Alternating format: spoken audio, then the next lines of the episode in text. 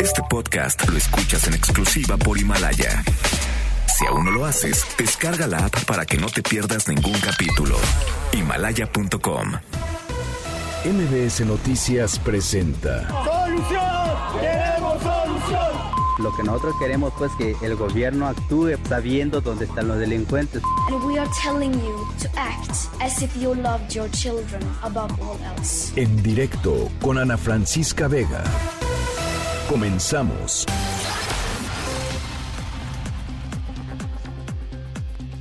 Las 5 de la tarde con un minuto. ¿Cómo están? Me da muchísimo gusto que me acompañen. Estamos aquí en directo a través de MBS Noticias. Yo soy Ana Francisca Vega y hoy es miércoles 22 de abril del 2020. Saludo con muchísimo gusto a toda la gente que nos está escuchando desde Ciudad del Carmen, Campeche a través de la mejor en el 100.5 de FM y también con muchísimo gusto siempre, por supuesto, a los que nos sintonizan desde Tamaulipas a través del 1390 de AM por Notigape. Por supuesto, redes sociales abiertas siempre para que podamos conversar. Arroba Ana F. Vega en Twitter. Ana Francisca Vega Oficial en Facebook, MBS Noticias, estamos en todas las plataformas de redes sociales, así tal cual como MBS Noticias, y nos pueden eh, escuchar en cualquier parte del mundo a través de nuestra página web que es mbsnoticias.com. Aquí los leo como todas las tardes en el 5543 77 1025. Va otra vez. 55 43 77 1025. Aprovecho rapidísimo para invitarlos también a que visiten nuestro micrositio. Tenemos un micrositio sobre COVID-19, sobre coronavirus, eh, noticias, entrevistas, información, eh, quitarse mitos de la cabeza, nada de fake news, algunas secciones multimedia muy interesantes también. Está en mbsnoticias.com, diagonal coronavirus. En directo. What about sunrise? What about rain? What about all things that you said we were to gain? What about killing? Is there a time? What about all things that you said was yours and mine? Did you ever stop to notice all the blood we've shed before? Did you ever stop to notice this crying earth, this weeping shore? I,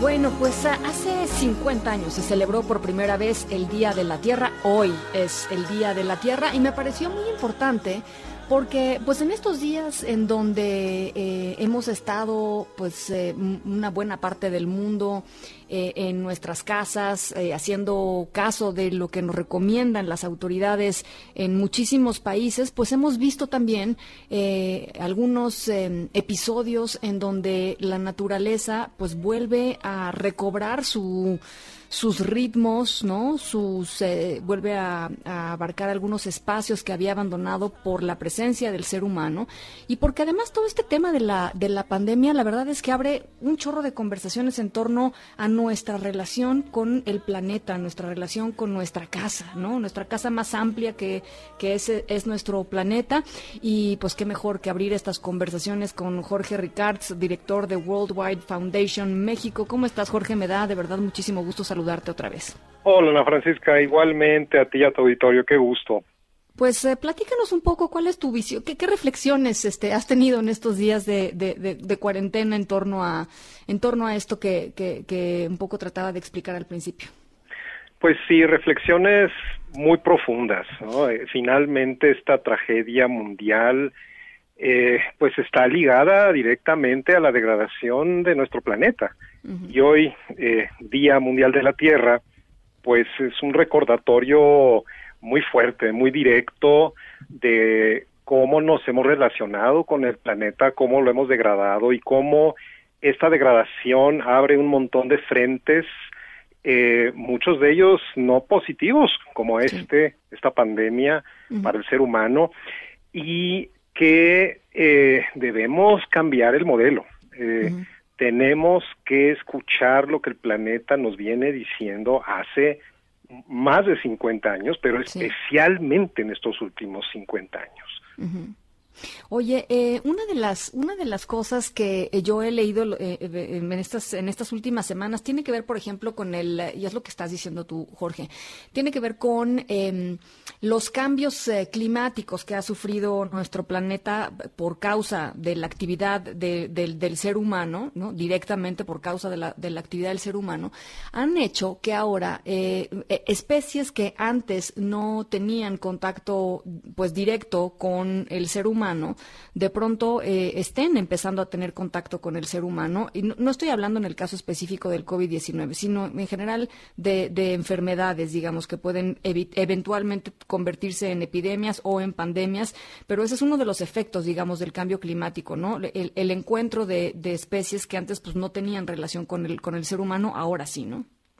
Sí, sí, tienes toda la razón. Y es que está relacionada la degradación ambiental, la degradación de las selvas, bosques, manglares, costas, eh, con el tema de cambio climático. Es decir, eh, donde hay una selva y la cortamos, o una ribera de un río, por ejemplo, y cortamos la selva, pues lo que estamos haciendo es crear nuevos espacios donde especies que antes no habitaban pueden habitar. Estoy hablando de lo que llamamos especies oportunistas, especies que ven la oportunidad y dicen, perfecto, aquí había selva, yo no podía estar, ahora ya no hay selva, sí puedo estar, ocupo el espacio. Y muchas de estas especies pueden ser vectores de enfermedades. Estoy hablando de un caso muy concreto, por ejemplo, los mosquitos que transmiten Zika, chikungunya, eh, dengue, eh, malaria eh, estos están contenidos bajo, bajo ciertos niveles eh, en, los ecosistemas y en el momento en que alteramos esos ecosistemas ocupan espacios y, y tienen un boom que eh, por supuesto implica mayor interacción con el ser humano. Pero la relación con el tema de cambio climático hace que esto sea más intenso porque también las especies, las poblaciones se están moviendo. Entonces, al encontrar temperaturas más adecuadas, estas, estas especies que pueden ser, como dije, posibles vectores de enfermedades, a la par de la degradación de los ecosistemas, pues se encuentra un territorio muy adecuado para expandirse, y por lo tanto también este frente de interacción con la población, con las poblaciones humanas aumenta. y, y, eso es lo que, lo que estamos viendo. Este tema, eh, como dices muy bien, no se trata solo del COVID-19. El COVID-19 es una desgracia que ya alcanzó una, una escala mundial, pero hay muchas otras enfermedades que están presentes en muchos continentes desde hace muchos años, como estas que ya mencioné, que generan también muchas muertes y pérdidas económicas y que nos vienen avisando de esto desde hace décadas, digamos. Claro. Oye, Jorge, ¿y te parece que el mundo está, digamos, tú dices hay que cambiar el modelo? Eh, eh, eh, ya, ya veníamos, digamos, en un, en un ritmo en donde la crisis climática estaba empezando a hacer cosas que quizá estaban empezando a llamar la atención de, de, de sectores de la población que probablemente antes no pensaban en la crisis climática como algo que les importara o como, como algo que les afectara directamente. Crecientemente eso va a, está este, eh, empezando a cambiar. Eh, ¿Tú ves, eh, digamos, y qué oportunidades, como en qué áreas, por ejemplo, en el área energética o en el área, en, en qué áreas ves eso? Absolutamente. Mira, yo creo que todos, todos estamos en esa reflexión. Organizaciones de la sociedad civil como nosotros lo estamos haciendo a nivel mundial, eh, pero también yo creo que muchas empresas también lo están haciendo.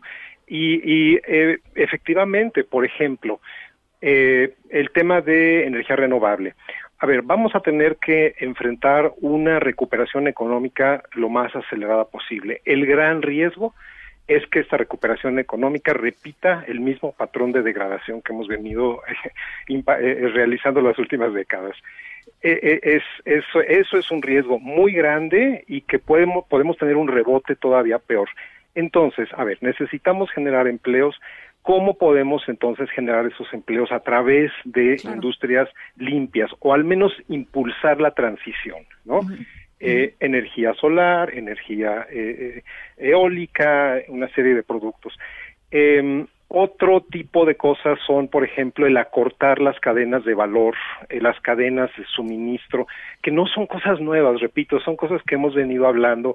Consumamos lo local, disminuyamos el consumo de productos que vienen de lejos, apoyemos a nuestros productores locales es el acortar el transporte de productos reduce también la emisión de gases de efecto de invernadero, transporte, etcétera impulsemos, por ejemplo, en el sector automotriz, los vehículos eléctricos e híbridos. Demos facilidades, que el gobierno dé facilidades y créditos más blandos para la adquisición de ese tipo de cosas. Entonces, eh, creo que tenemos la gran oportunidad de poder aprovechar mucho de lo que ya hemos construido eh, en el pasado como alternativas verdes y, o mucho menos impactantes. Démosle entonces preferencia a eso en la recuperación eh, económica que vamos a necesitar y urgentemente. Sí.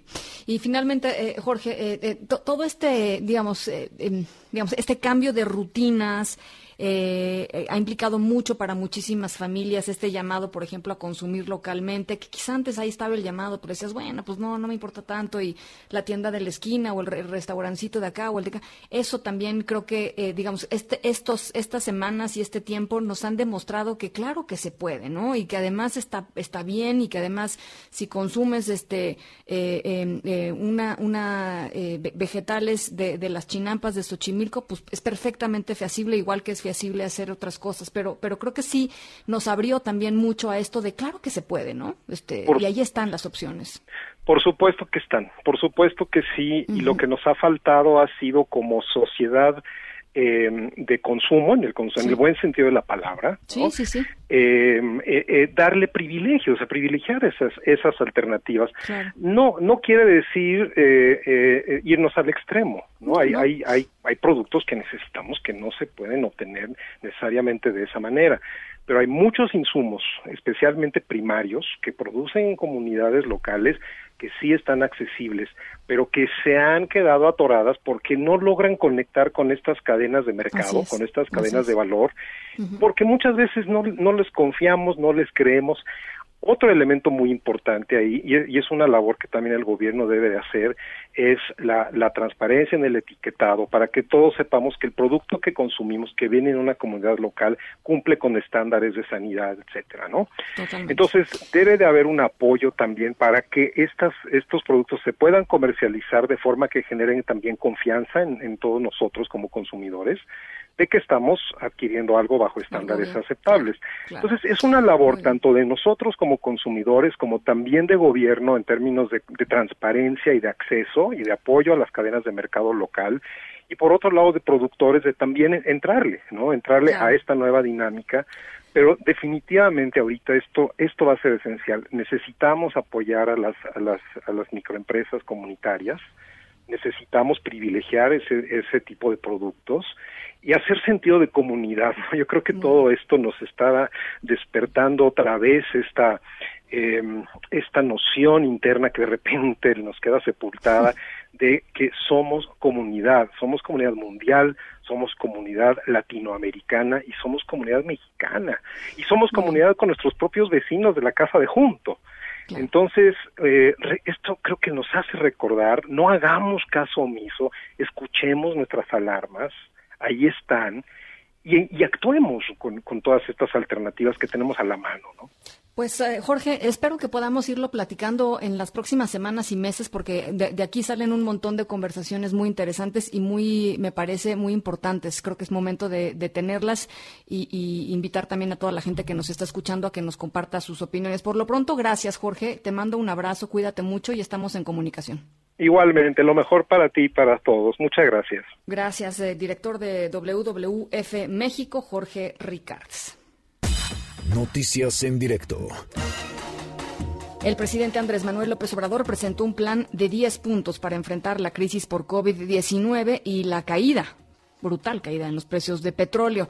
Más tarde, ahí mismo en Palacio Nacional, Santiago Nieto, titular de la Unidad de Inteligencia Financiera, dijo que se investigan actos de corrupción en el sector salud durante el gobierno del expresidente Enrique Peña Nieto. Rodrigo, eh, Rocío Méndez, ¿cómo estás? Buenas tardes. ¿Qué tal, Ana? En principio, en este acuerdo de austeridad de las finanzas públicas, Se van a mantener proyectos prioritarios de la actual administración como el aeropuerto de Santa Lucía, el tren Maya, el Istmo y la refinería de Dos Bocas, así como apoyos a ancianos discapacitados y estudiantes pobres, con un blindaje de 622.556 millones de pesos de ahorros de la federación que no despedirá a nadie, pero no habrá contrataciones, no tendrán aguinaldo y baja el salario en un 25% para los altos funcionarios públicos. El aguinaldo también solamente afecta a este tipo de funcionario y se van a cancelar 10 subsecretarías. Estas medidas tendrán vigencia durante el 2020. Escuchemos al presidente Andrés Manuel López Obrador. Sí. Vamos a demostrar que hay otra forma de enfrentar la crisis sanitaria, la crisis económica o de cualquier índole, cualquier tipo de crisis, siempre y cuando no se permita la corrupción, se fortalezcan valores y principios como el del humanismo y se gobierne para y con el pueblo. Estas medidas aplican para todo el Poder Ejecutivo Federal, es decir, incluyen a organismos descentralizados órganos desconcentrados, empresas de participación estatal mayoritaria y fideicomisos públicos. Y la suspensión de labores con goce de sueldo entre burócratas no esenciales federales por la cuarentena por el coronavirus, Ana, se extiende hasta el primero de agosto del 2020. Y ya hablabas del caso de esta conversación al salir de Palacio Nacional con Santiago Nieto, el titular de la Unidad de Inteligencia Financiera. Él confirmó que sí se investiga a funcionarios del pasado sexenio. Escuchemos. Nosotros hemos presentado ya denuncias contra Rosario Robles, contra Emilio Lozoya, presentamos cuatro denuncias, todavía nos falta terminar la investigación de Fertinal y del astillero español. Tenemos también denuncias contra Ruiz Esparza, ya falleció, pero bueno, va contra su círculo cercano y OHL. Evidentemente hay una investigación sobre Luis Miranda relacionada con presuntos actos de corrupción. Vamos a seguir con ese proceso para efecto de presentarlo ante las instancias competentes. ¿El proceso de extradición de Lozoya cómo avanza? Nosotros ya entregamos la información a la Fiscalía General de la República de la Secretaría de Relaciones Exteriores, tanto en el caso de Emilio Lozoya como en el caso de Karime Macías. Ana, es el reporte al momento. Oye, Rocío, eh, también en la en la conferencia mañanera, evidentemente el eh, pues la digamos, el foco estuvo eh, con la presentación de este, de este plan de contingencia de 11 puntos, pero también hoy fuerte, muy fuerte, arremetió contra la prensa nuevamente, ¿no? Con una cantidad de generalizaciones importantes. Platícanos. Pues para el presidente de la República, Ana, en México no hay un periodismo profesional eh, independiente. Estos son sus argumentos. Vamos a, ver. No hay en México un periodismo profesional, independiente, ético. Es parte de la decadencia que se produjo. No supieron entender la nueva realidad. Nos defienden, creo que tres periodistas. Entonces, ¿usted considera que el buen periodismo es el que defiende su gobierno? No, el buen periodismo es el que defiende al pueblo y que está distante del poder. El buen periodismo no es el que aplaude. Claro que no. Lo que tenemos ahora, pues es un periodismo muy cercano al poder, sobre todo al poder económico, y muy distante del pueblo. Ahí los planteamientos del primer mandatario, Ana. Bueno, pues eh, vamos a estar platicando de, esto un poquito más adelante. Gracias, Rocío. Linda tarde. Igualmente, hasta pronto. Empresarios ya entregaron la primera parte de la unidad temporal COVID-19 en el centro City Banamex para atender a pacientes eh, con sintomatología pues media de coronavirus. Nuestro compañero Adrián Jiménez eh, hizo un recorrido por las instalaciones. Adrián, platícanos qué encontraste. Buenas tardes, ¿cómo estás? Hola Ana Francisca Auditorio, un saludo afectuoso. Bueno, pues efectivamente pudimos acceder a este espacio que está siendo habilitado por 16 empresarios y fundaciones que se unieron para instalar este hospital provisional denominado Unidad Temporal COVID-19. Este miércoles, bueno, pues eh, estas empresas entregaron la primera etapa de, este hospital que va a atender a personas convalecientes de esta enfermedad. Pudimos observar que ya llevan un buen avance, prácticamente todo el equipo está instalado. Ya podemos también observar a personal médico que está, eh, bueno, pues recorriendo distintas áreas de este hospital. Bueno, hubo un recorrido de parte de los empresarios y también de las autoridades capitalinas. En el acto protocolario, el presidente ejecutivo y director general de CIE, Alejandro Soberón, informó que será el próximo lunes cuando comenzará a operar este primer módulo con capacidad para 234 camas y un módulo de 8 camas de terapia intermedia. Vamos a escuchar parte de lo que dijo. Adelante. Con la suma de voluntades de autoridades, empresarios, científicos y ciudadanos, hoy entregamos la primera etapa de la unidad temporal COVID-19 a la Secretaría de Salud de la Ciudad de México entregamos en consideración al inicio de la fase 3 y con el fin de que las autoridades de la capital del país puedan disponer rápidamente de las primeras 234 camas de hospitalización, de un módulo de 8 camas de terapia intermedia, así como zonas de servicios médicos especializados, de forma que las utilicen de acuerdo con las exigencias de su demanda. Eh, Ana Auditorio, el empresario, detalló que se prevé que este hospital ofrezca servicio durante tres meses y que las dos salas, salas restantes estén en operación a finales de mayo, principios de junio. Indicó que son 37.183 metros cuadrados el área donde se distribuyen las casi 900 camas que tendrá este hospital. Dijo que la inversión para, para esta unidad temporal COVID cuyo objetivo es quitar presión al sistema hospitalario de la ciudad, fue de 700 millones de pesos. Al respecto, la jefa de gobierno, Claudia Sheinbaum, confió en que si bien la ciudad se está preparando para el peor escenario de la contingencia por COVID-19, para no llegar a ocupar todas estas camas, dijo, es fundamental que la población respete el confinamiento domiciliario y la sana distancia cuando tenga necesidad de salir a las calles. Ana, auditorio es lo que pudimos observar el día de hoy en este centro Citibanamex. Oye, Adrián, eh, rapidísimo una, una pregunta antes de pasar al tema de movilidad, porque también se anunciaron eh, cosas importantes en términos de, movilidad aquí en la Ciudad de México. Eh, ¿qué, médicos y enfermeros, enfermeras médicas van a estar atendiendo en esta, en esta pues, clínica temporal? Son médicos generales, médicos también especialistas, principalmente pues enfocados a atender en las especialidades de enfermedades respiratorias y por supuesto también enfermeras y enfermeros que también tienen una inclinación, una orientación vocacional hacia esta, hacia estos cuidados que, que, requieren las enfermedades respiratorias. Eh, en una primera etapa, comentarte Ana, eh, para para estos, eh, para este primer módulo, nos dice en las autoridades capitalinas que serán 112 médicos generales, 52 especialistas, además de 447 eh, personal de, enfermería, los que estarán ah, trabajando en este hospital, pues ya prácticamente a partir de la próxima semana. Y, y, y me refería eh, también al tema de quién, o sea, ¿son médicos y enfermeros del sistema de salud de la Ciudad de México? ¿Ya están contratados? O, ah, Así es, Ana, efectivamente nos comenta la, jefa de gobierno que llevan el, el 80% del personal médico contratado. Efectivamente, ellos están eh, adhiriéndose al sistema de salud de la Ciudad de México. E, este, e, e, estos médicos están contratados de manera temporal por un, por un periodo de, de tres meses por un periodo de tres meses y bueno, algunos otros también dentro de estas convocatorias que están haciendo del personal médico sí se quedarán de manera permanente porque sabemos que hay un déficit de médicos en el sistema hospitalario de la Ciudad de México. Así es.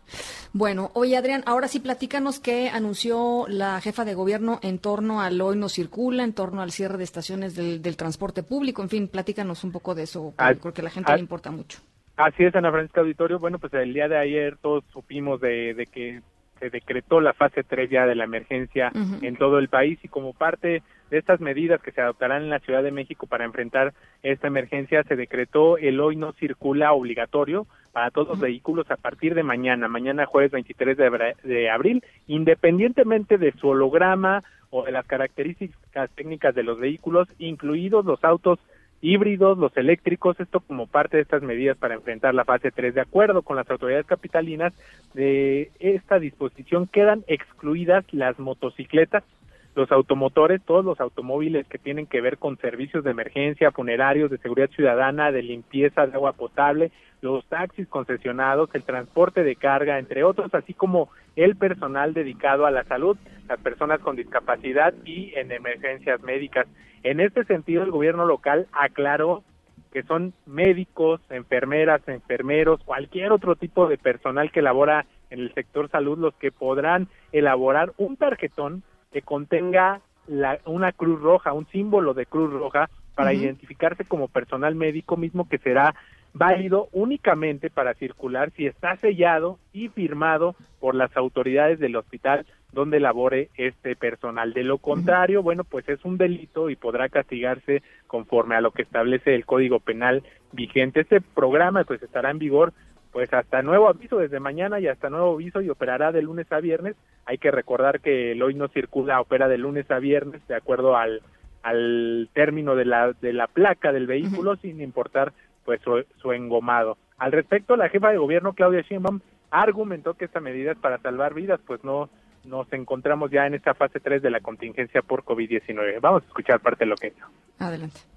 Y las excepciones son para las personas pues que tienen que salir. Pero hay muchas otras personas que pueden tomar un día, que el hoy no circula, no es que ningún vehículo privado circule, es que un día a la semana vas a dejar de circular cuando debes estar en casa. Entonces es para las actividades, para las personas que tienen que salir actividades esenciales y evitar el conglomerado de personas, pues son estas medidas en donde estamos en una fase 3 de crecimiento de una epidemia y estamos salvando vidas. Asimismo, en respuesta a las críticas recibidas en redes sociales, la jefa del Ejecutivo local rechazó que esta medida sea una ocurrencia suya, pues como ya lo dijo, se trata de, de, que la gente permanezca en sus casas y que se salve un mayor número de vidas en esta contingencia. Ana, la información que le tengo. Muchísimas gracias, Adrián. Por cierto, Ana, perdón, dígame, dígame. me olvidaba comentarles que, que, bueno, pues la gente debe tomar sus, sus previsiones porque también a partir de mañana, pues precisamente hablando de temas de movilidad, van a permanecer cerradas 89 estaciones de metro, metrobús y tren ligero por la fase 3 de la contingencia sanitaria. Todas estas estaciones pueden ser consultadas para el público eh, pues a través de las redes sociales del gobierno y de las autoridades capitalinas. Perfecto. Eh, muchísimas gracias, Adrián. Muy buenas tardes. Gracias, un abrazo. Muy buenas tardes. También se pueden consultar en la página de mbsnoticias.com. Ahí están las, eh, las estaciones que están eh, abiertas todavía y que estarán abiertas durante esta fase 3 y las que, las que han decidido cerrar. Y por cierto, les comento rapidísimo, en el Estado de México, eh, además del no, hoy no circula generalizado, se va a reducir al 50% la operatividad del Mexibus, del Mexicable y del transporte público concesionado también en esta, en esta fase. 3. Son las 5 con 27. Vamos a la pausa. Volvemos con más. Medidas preventivas ante coronavirus. ¿Qué medidas básicas de precaución debemos tener ante la propagación internacional del coronavirus? La Organización Mundial de la Salud emite las siguientes recomendaciones. Lavar manos regularmente con agua y jabón o con desinfectante a base de alcohol. Permanecer a un metro de distancia de cualquier persona con síntomas como tos y estornudos. Cubrirse la boca y la nariz con el codo o un pañuelo alto cero estornudar Evitar tocarse los ojos, la nariz y la boca con las manos para evitar transferir el virus de la superficie a sí mismo. Buscar atención médica si existen síntomas de fiebre, tos y dificultad para respirar. Como precaución general, adopte medidas de higiene cuando visite mercados de animales vivos o mercados de productos frescos. Evite el consumo de productos animales crudos o poco cocinados. No usar mascarillas si no es necesario. No es conveniente gastar recursos. Seguir instrucciones de las autoridades sanitarias mantenerse informado sobre COVID-19 a través de fuentes fiables de información, no difundir noticias falsas y no contribuir al alarmismo. En un momento continuamos en directo con Ana Francisca Vega. Continúas escuchando en directo con Ana Francisca Vega por MBS Noticias. Bueno, aquí les platicamos, seguramente se acuerdan ustedes, la semana pasada personal del Hospital Primero de Octubre del ISTE eh, bloquearon Avenida Politécnico Nacional para exigir equipo de atención de COVID-19. Eh, el ISTE eh, pues, sacó un comunicado diciendo que se había instalado una mesa de negociación para escuchar las demandas pues, del personal sanitario que se había inconformado y pues garantizó, digamos, la dotación del equipo necesario. esto ha sido suficiente está evidente, está efectivamente el equipo en donde tiene que estar. En la línea eh, de, en directo está eh, una trabajadora de la salud del Hospital Primero de Octubre del ISTE que nos pide mantener reservada su identidad, pero yo le agradezco mucho que nos eh, que nos tome la llamada. ¿Cómo está? Muy buenas tardes. Hola, buenas tardes, Ana Francisca. Gracias por el espacio. Al contrario, gracias a gracias a usted y quisiera pues arrancar con esto. ¿Tienen ya el equipo que necesitan?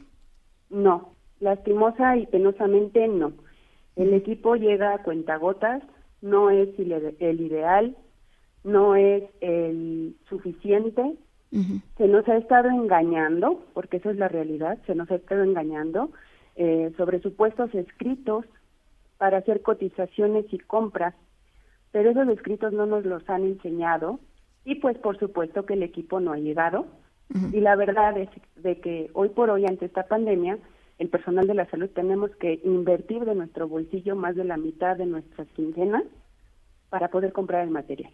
¿Qué, qué cosas compran con mayor caretas, frecuencia?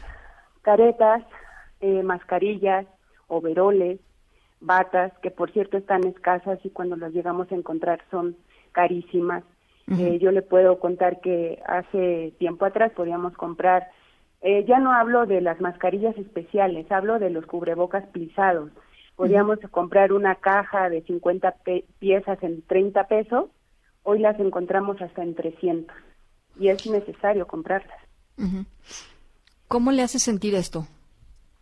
Triste, impotente, eh, nos llena de coraje, de incertidumbre, eh, nos sentimos abandonadas, nos sentimos que el gobierno pues nos está dejando morir, morir solos, porque se ven muy bonitos eh, pidiéndonos aplausos y que nos reconozcan y pidiéndonos que nos respeten, pidiéndole a la población que nos respeten, pero no es no es necesario, es más necesario ahorita el material. De verdad que lo necesitamos. Para poder cuidar de los demás necesitamos cuidarnos primero nosotros. Un enfermero, una enfermera enfermo, muerto, un doctor, una doctora muerta o enferma, no sirve. Ahorita somos los que estamos al frente también de todo esto. Eh, ¿Cuántas, cómo, es su turno de, trabajo? ¿Cómo, explíquenos un día normal de trabajo. Nuestros horarios están establecidos. Al momento en mi unidad pues no ha habido cambios de horarios de guardias mínimas o extensión de horario. La carga es demasiada, más de la habitual. Nuestro hospital está a tope, ya no hay una cama disponible para los pacientes. Eh, ¿Qué cuadros les están llegando? Pues muchos cuadros respiratorios, muchos pacientes sospechosos, muchos pacientes no confirmados y pues eso es lo que no les hacemos entender a nuestras autoridades, ¿no? Que hay casos sospechosos que las pruebas no son las no se están aplicando las pruebas a todas las personas que llegan sospechosas y pues eso nos a nosotros nos genera incertidumbre y como tal debemos de tratar pues ya como un paciente que está posiblemente infectado porque a veces no es necesario que lleguen sintomáticos, pueden ser portadores asintomáticos, o sea que no tienen ni un solo síntoma y sin embargo ya están infectados. Y pues hasta que no tengamos una prueba, entonces ya nos dan una prueba positiva, pues ya nos dan entonces eh, el material que debe de ser. Pero mientras tanto, pues ustedes se sienten expuestos, digamos, cuando pues cuando no está el material listo, ¿no? Por supuesto, por supuesto, nos están dando una careta de acetato, de un vil acetato que podemos comprar cualquiera en una papelería y un cubrebocas plisado. Nos piden hacer uso mesurado. Yo les he preguntado a mis autoridades, para ustedes, ¿cuál es el uso mesurado? Sí. Yo debo de hacer el uso de lo que debo de hacer. Claro. Entonces, eh, no nos dan una respuesta, no nos abastecen de más material y prácticamente es, aquí está tu material para todo el turno. O sea, el uso mesurado, ellos dicen, pues, este, reutilicen las cosas, pero pues las cosas no se pueden reutilizar, ¿no?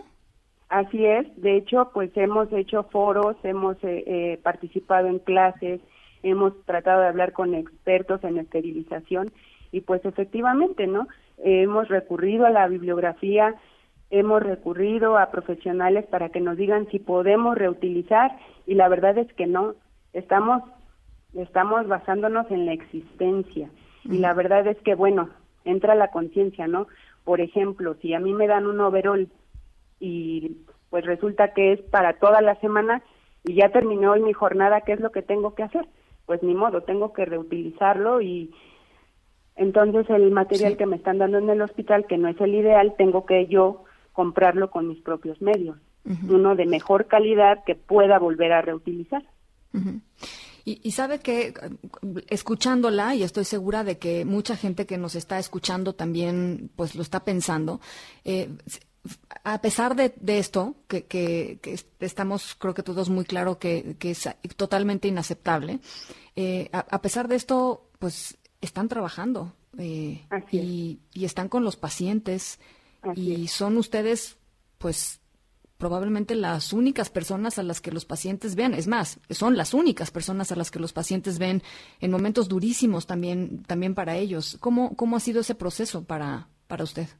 Es un proceso muy duro porque por protocolo tenemos que hacer contacto mínimo con los pacientes, por seguridad propia. Es muy duro y aunque tratamos de darles todo el cuidado de calidad que se merecen, el cuidado de calidad que caracteriza enfermería, en esta pandemia es muy difícil. Tenemos la dicha de estar en el primer momento de la vida de una persona y también de estar en el último. Y por lo tanto, pues pedimos más protección. ¿Por qué? Porque entre más protegidos podemos darle también ese confort al paciente que muchas veces está inconsciente, está intubado, pero siente. Y su familia ve que estamos con ellos. Pero si estamos expuestos sin protección, nos es un poco más difícil porque para nosotros también hay miedo de contagiarnos, de contagiar en el transporte eh, a nuestra casa, a los nuestros. La verdad es que es muy difícil, ya hemos hablado con la directora la doctora Gotti con la administradora Zulma Carvajal y no hay respuesta. Hace 15 días se, se metió un escrito, se pidió respuesta, la cual no hemos tenido. Y pues la administradora Zulma Carvajal pues se escuda con que no, si está el equipo, enséñenoslo. Y más que enseñárnoslo, que nos lo dé. Nos lo dé porque de verdad necesitamos, podrá parar todo el sector, las empresas, podrá parar todo, pero salud es algo que jamás podrá parar siempre vamos a estar y vamos a dar la atención de calidad, improvisando con lo que haya, pero siempre a favor del paciente. Pues eh, yo le, yo, yo sé que quizá no, no es mucho en estos momentos, pero yo le quisiera transmitir eh, pues nuestra admiración, nuestro, nuestra solidaridad, nuestro cariño y nuestro compromiso de seguir exigiendo para ustedes eh, el equipo que es necesario para, para que ustedes puedan trabajar. Por lo pronto aquí pues hemos buscado a la gente de, del ISTE, ojalá que, pues ojalá que puedan hablar con nosotros para explicar también el público creo que también lo merece, sobre todo ustedes, saber entender qué es lo que está sucediendo, pero eh, yo le agradezco mucho que nos haya tomado la llamada. Entiendo que para usted es un, es un riesgo hacerlo y, denunciar esto, pero creo que también es muy importante y si no le molesta, pues lo vamos a estar este, llamando la semana que entra para ver cómo va. Muchas gracias, Ana Francisca. Nada más quisiera aclarar que todos los que salimos a manifestarnos de diferentes instituciones, insiste, Salubridad y SEMIN, hoy no se trata de ponerle nombre a las instituciones. Hoy es un solo gremio unido el gremio de la salud, porque tampoco se trata de las enfermeras, los doctores, no, es el gremio de la salud. Claro. Y no hay instituciones. Esto no tiene que ver nada con política. Quien crea que es político, lo invito, de verdad lo invito, lo llevo yo personalmente de la mano a que vea cómo están las instituciones. El hospital para el que hoy laboro está colapsado, no cabe una persona más. Habemos, bueno, gracias a Dios yo, ¿no? Pero hay muchos de mis compañeros contagiados. ¿Por qué? Por la falta de material, por la falta de protocolos. ¿Por qué? Porque no nos dieron la capacitación adecuada. No es político, Ana Francisca, que lo entienda la gente, no es político. Quien diga que es político y que recibimos un pago por hablar mal de esto del presidente, pues que me venga a dar a mí el dinero porque yo invertí más de la mitad de esta quincena para comprar mi equipo. Entonces, de verdad, que la gente haga conciencia, que se quede en sus casas, que no salgan, que se laven las manos, no es ir a visitar a mi familiar que vive en la colonia que sigue, en la calle que sigue, quédense en sus casas. Nosotros, el personal de salud, ya nos estamos exponiendo al salir, pero nos exponemos para cuidarlos. No hagan fiestas, por favor, hagan una fiesta cuando esto termine. Híjole, qué, qué fuertes palabras. Eh, le agradezco mucho, de verdad. Eh, muchísimas gracias y, y, muy buena tarde. Muchas gracias, Ana Francisca. Buenas tardes. Un abrazo. Gracias. En directo.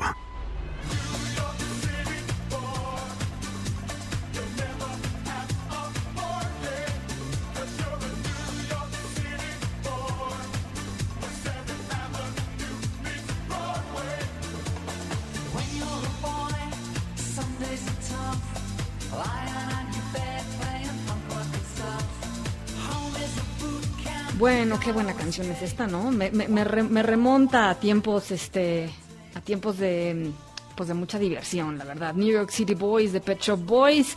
Nuestra historia sonora de hoy, pues sí, tiene que ver con algo que sucedió en Nueva York. Nueva York está pues, eh, pues bajo la lupa, ¿no? Y, pues desde aquí acompañando también a todos nuestros paisanos, mayoritariamente poblanos que están allá en Nueva York, muchísima gente mexicana en Nueva York, el epicentro del coronavirus en Estados Unidos.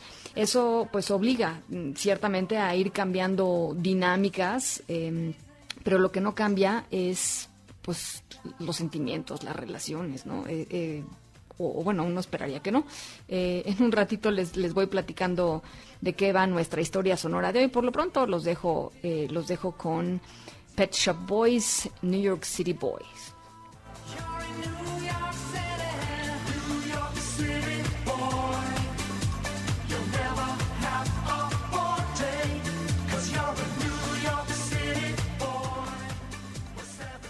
En un momento continuamos en directo con Ana Francisca Vega.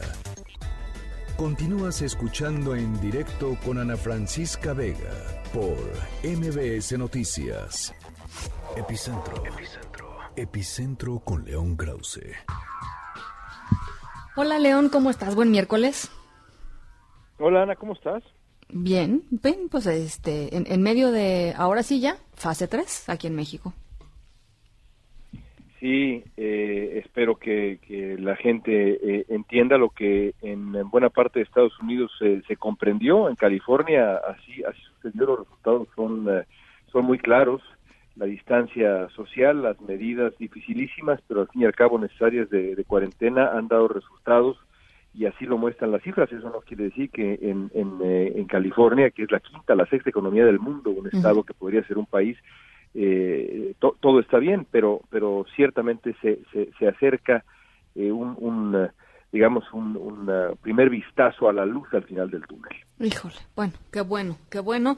Y pues sí, el llamado aquí justo es, es ese, ¿no? Es hacer caso de lo que dicen las autoridades sanitarias y quedarse en casa en la medida de lo posible. Bueno, eh, León, tú traes hoy a la mesa el tema de em, pues esta nueva arremetida del presidente Donald Trump contra la inmigración. Sí, em, Donald Trump ha pues regresado a su villano favorito, que son los, eh, los inmigrantes.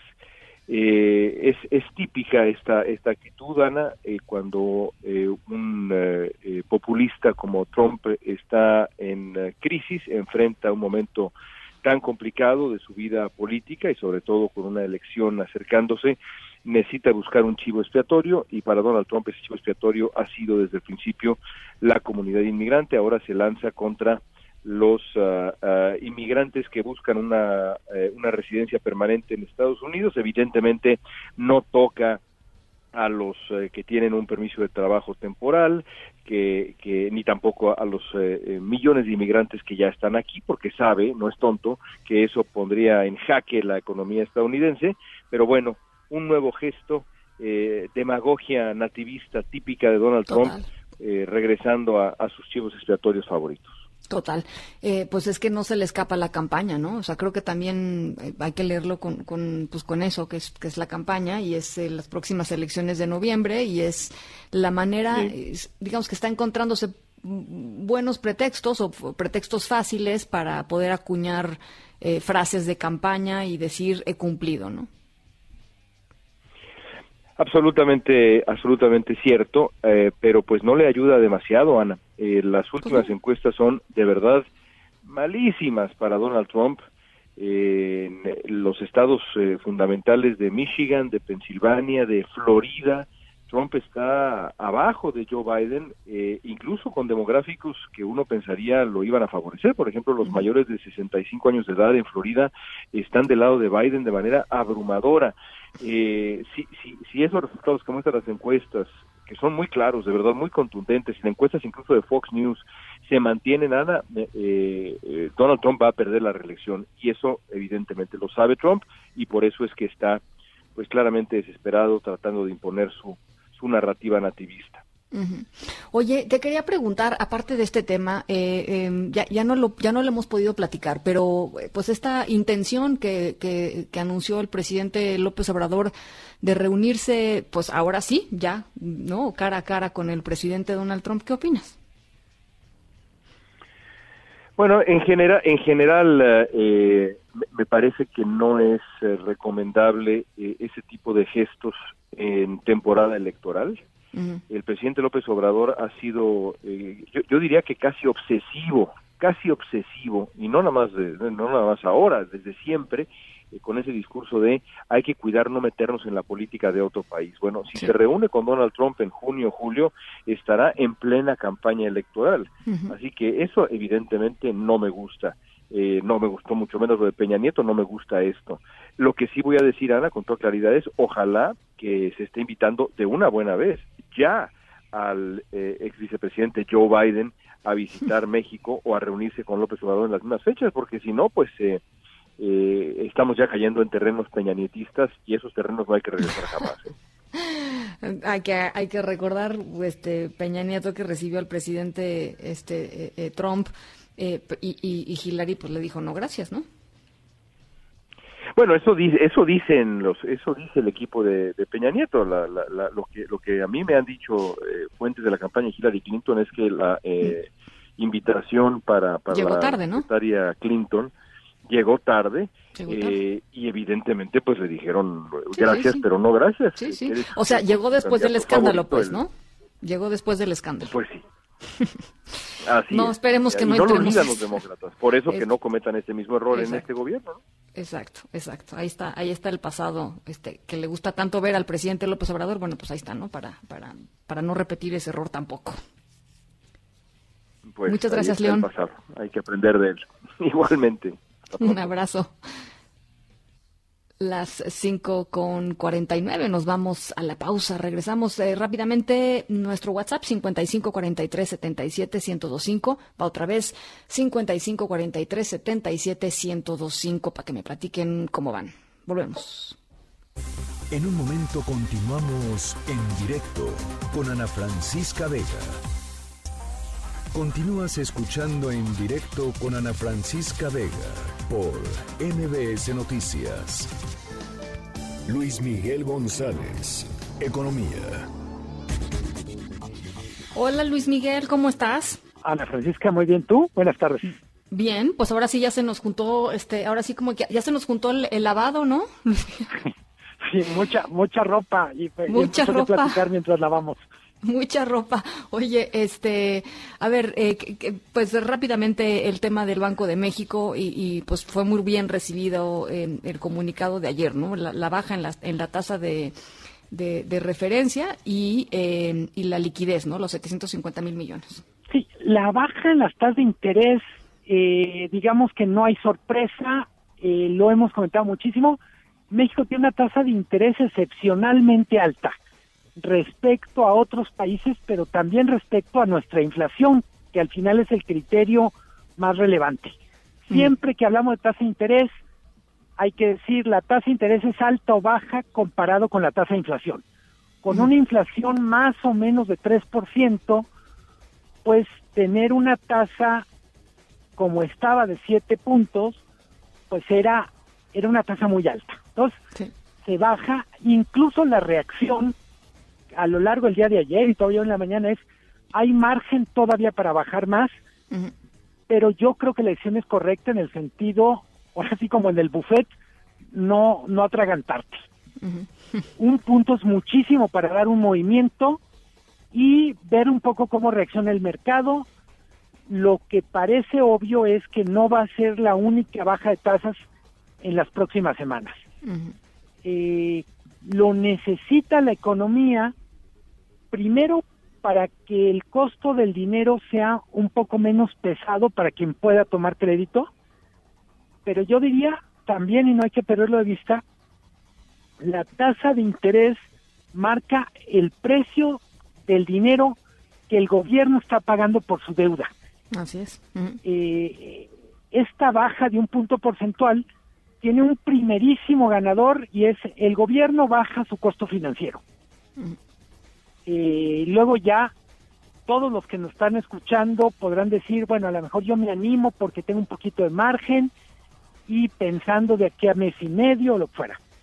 Pero el primerísimo jugador al que le conviene una baja tasa de interés en términos de costos financieros al gobierno. Dicho lo anterior, lo novedoso fueron todas las otras medidas. Eh, no es casual, nosotros en el periódico y también otro periódico, el Universal, usó la, la metáfora de bazooka o de arsenal. Es, son, es muchísimo dinero para inyectar, eh, literalmente para ponerlo a disposición de los bancos que a su vez puedan tener forma de colocarlo. ¿Cuál es la limitación con la política monetaria? Y creo que lo comentamos alguna vez cuando empezaba esta, esta crisis del coronavirus. Por más barato que esté el dinero, necesita un solo factor y es la gente tiene que tener confianza para ir a un banco a pedir dinero.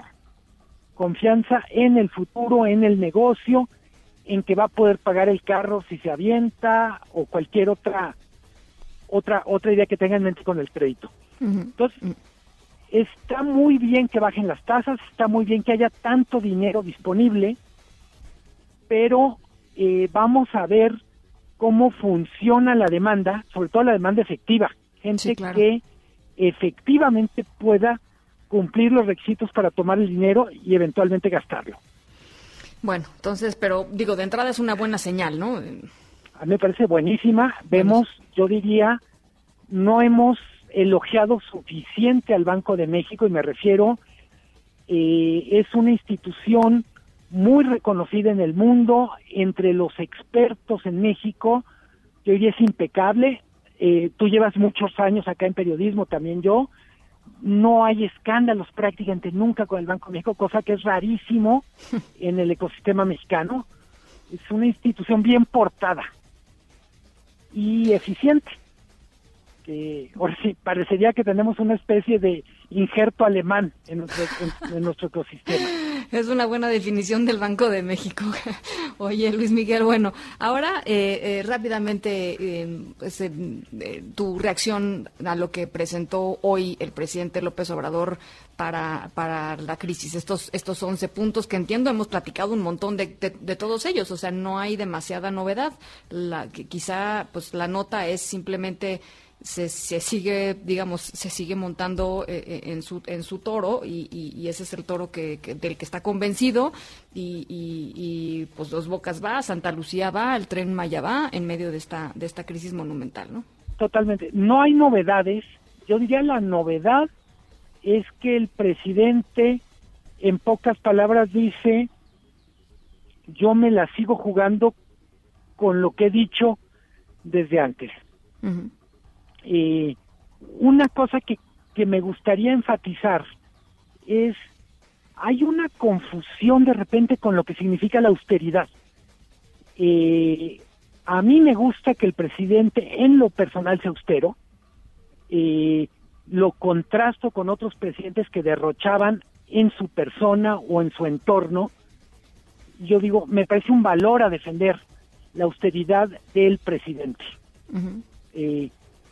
pasado este, digamos, de lo, de lo personal individual a el gobierno como, como promotor de la austeridad en un contexto de crisis económica, ahí ya no me gusta, porque eh, de manera muy simple tenemos ahorita un rompecabezas donde los, los particulares, pienso, personas o familias, no están teniendo mucha confianza para gastar.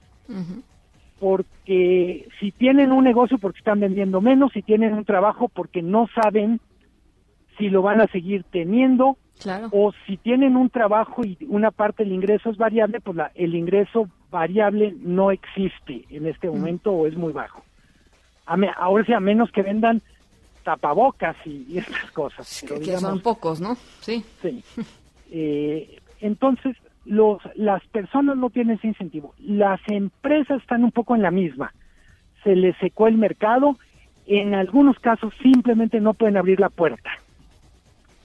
Eh, en ese contexto, que el gobierno diga, este es un pretexto para pregonar las bondades de ser austero y también voy a voy a bajar mi gasto, pues lo que hace es que simplemente la economía no tenga aceite para operar. Si fuera motor, pues se va a eh, se va a desvielar porque no hay lubricante en el ahora sí para que para que la para que las piezas del motor se puedan mover.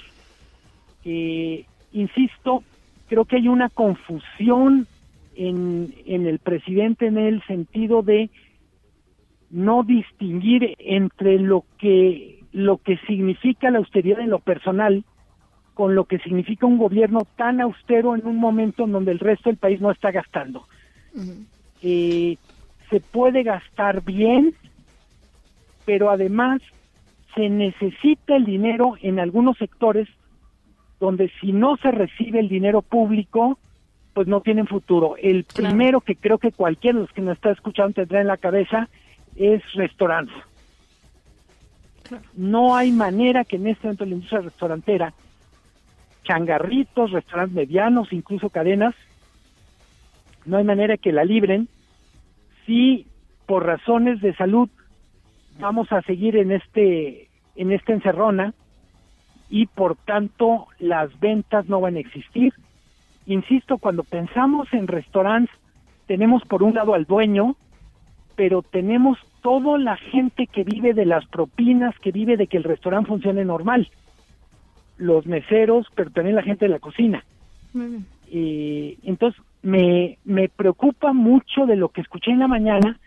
La, el presidente parece que aprovechó el pretexto para eh, volver a hablar de, de las virtudes de la austeridad eh, en un contexto donde creo que no es. Habla de sus programas para los pobres, defiende otra vez lo de sus proyectos emblemáticos, que no quiero sonar como disco rayado, pero a, estas alturas insistir en dos bocas, pues ya va más allá de persistencia. bueno, mejor ahí la dejamos, Luis Miguel, porque, este, pues sí, ya que te dijo. Pues sí. Pues vamos en una eh, cadena de oración o algo así. Te mando un abrazo, Luis Miguel. Un abrazo muy fuerte, Ana Francisca. Buenas tardes. Muchísimas gracias. Linda tarde. En directo.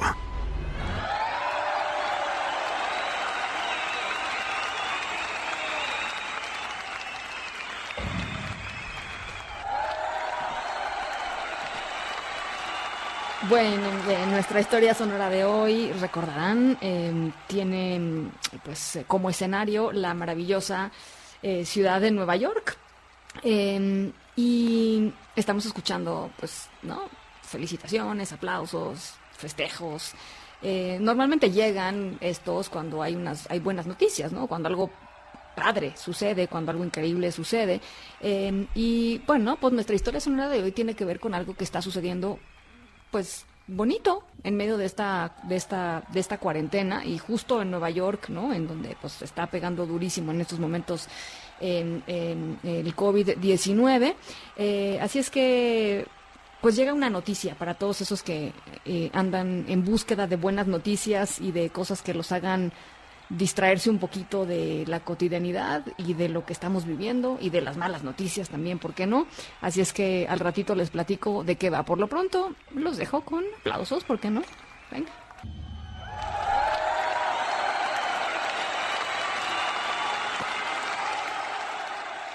En un momento continuamos en directo con Ana Francisca Vega. Una voz con transparencia. ¡Solución! ¡Queremos solución! Una voz objetiva. Lo que nosotros queremos pues que el gobierno actúe sabiendo dónde están los delincuentes. Una voz plural. And we are telling you to act as if you loved your children above all else. Esto es En Directo con Ana Francisca Vega. En directo, MBS Noticias.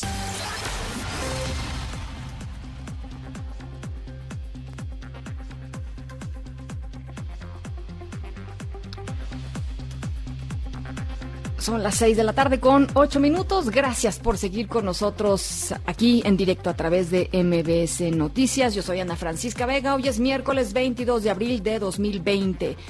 WhatsApp aquí en cabina. Al ratito leo sus mensajes al aire. 5543 77 1025. Va otra vez 5543 77 1025. Saludo con muchísimo gusto a toda la gente que nos está sintonizando desde Torreón, Coahuila a través de Q en el 91.1 y desde Zacatecas a través de Sonido Estrella en el 89.9. Un montón de información todavía, así es que nos arrancamos con el resumen. Noticias en directo. Roberto Blancarte, miembro del Colegio de Bioética, asegura que se eliminó la edad como prioridad para atender a pacientes con COVID-19 cuando se sature el sistema de salud. ¿Se acuerdan que era una de las pues de las cláusulas más polémicas de esta de esta guía bioética que había pues eh, dado a conocer el gobierno federal? Ernestina eh, Álvarez, ¿cómo estás? Buenas tardes. Platícanos en qué ha cambiado, cuál es el estatus de esta de esta guía. Así es, Ana Francisca, buenas tardes para ti, para los amigos del auditorio. Te informo que los integrantes y vocales del Consejo de Salud General tendrán hasta el 30 de abril para la elaboración final de las consideraciones de este proyecto de guía bioética de recursos de medicina crítica, documento que busca dar certeza a los médicos sobre a quién dar ventiladores y respiradores mecánicos en caso de que los servicios de salud se saturen por COVID-19. El pasado 12 de abril el Consejo de Salud General publicó esta guía y cuatro días después afirmó que solo se trataba de un proyecto. En ese momento el secretario de este consejo, José Ignacio Santos Preciado, señaló que está sustentado jurídicamente y fue realizado por el Comité de Ética integrado por expertos de la máxima casa de estudios y de Oxford. Vamos a escucharlo. La guía está jurídicamente y éticamente sólida. Los integrantes que formularon la guía son expertos todos. La mitad de ellos son de la UNAM, diferentes escuelas, de, facultades de la UNAM. Eh, uno de los co-coordinadores es de la Universidad de Oxford. La discusión con el rector está zanjada. Creo que hubo un malentendido porque no fue una convocatoria del Consejo, sino que es un grupo de trabajo dentro de la Comisión Consultiva Científica. La guía pide al personal médico conformar equipos de triaje al interior de estos hospitales, los cuales van a ser los encargados de evaluar todos los expedientes que podrían ser admitidos a cuidados críticos y asignar una prioridad de atención de acuerdo a un puntaje. En este puntaje se integra con la suma de afectaciones médicas como la falla de órganos o posibles comorbilidades serias como cáncer, diabetes e hipertensión, pero se va a eliminar el principio de vida completa, lo cual significaba atender a pacientes más jóvenes sobre los de mayor edad. También se están eliminando de esta guía este, este régimen de desempate entre pacientes, donde la decisión se tomaría por tasa de mortalidad, que el coronavirus es mayor en hombres que en mujeres, y también esta decisión de que, pues, dado que no hubiera desempate, fuera esta decisión tomada al azar. Esto, pues, han señalado los integrantes, los vocales de este Consejo de Salud que ha quedado completamente eliminado de esta guía bioética. En tanto, pues comentarte que el juez segundo de distrito en materia administrativa de la Ciudad de México, Germán Cruz Silva, otorgó una orden para suspender la aplicación de estos lineamientos contenidos en esta guía bioética, la cual va a entrar en vigor una vez que sea publicada en el Diario Oficial de la Federación y que los servicios de salud se encuentren solamente a su máxima capacidad. Hasta aquí el reporte. Bien, bueno, pues estamos pendientes de, de este tema. Gracias, Ernestina. Buenas tardes. Buena tarde. A nueve días de la protesta del personal de sanitario del Hospital Primero de Octubre del ISTE para exigir lo mínimo para trabajar, equipo de protección para atender a los pacientes con COVID-19, enfermeras denuncian aquí en directo que todavía no reciben el material que necesitan, los insumos que se necesitan para atender a pacientes con coronavirus. Este es el testimonio de una de ellas. El equipo llega a cuentagotas, no es el ideal, no es suficiente se nos ha estado engañando, porque eso es la realidad, se nos ha estado engañando sobre supuestos escritos para hacer cotizaciones y compras, pero esos escritos no nos los han enseñado y pues por supuesto que el equipo no ha llegado. Hoy por hoy ante esta pandemia, el personal de la salud tenemos que invertir de nuestro bolsillo más de la mitad de nuestras quincenas para poder comprar el material. Nos sentimos abandonadas, nos sentimos que el gobierno pues nos está dejando morir, morir solos para poder cuidar de los demás necesitamos cuidarnos primero nosotros. Ahorita somos los que estamos al frente también de todo esto. Policías capitalinos evitaron el suicidio de un paciente con COVID-19 en el Hospital General Enrique Cabrera. Eh, Juan Carlos Alarcón, platícanos de qué se trata. Efectivamente, gracias. Eh, muy buenas tardes, Ana Francisca. Un paciente contagiado por el coronavirus COVID-19 internado en el Hospital General Enrique Cabrera intentó suicidarse y estuvo a punto de arrojarse de la azotea del nosocomio, pero elementos policiales que están adscritos justamente a la vigilancia de ese centro hospitalario lo evitaron y pusieron a salvo a este hombre. La Secretaría de Seguridad Ciudadana informó que los hechos llevaron a cabo esta mañana cuando uniformados fueron alertados por personal del hospital ubicado en la alcaldía Álvaro Obregón. Pidieron su apoyo ya que el paciente de 29 años de edad fue diagnosticado con COVID-19 y presentaba crisis nerviosa por lo que salió por las escaleras de emergencia y subió a la azotea.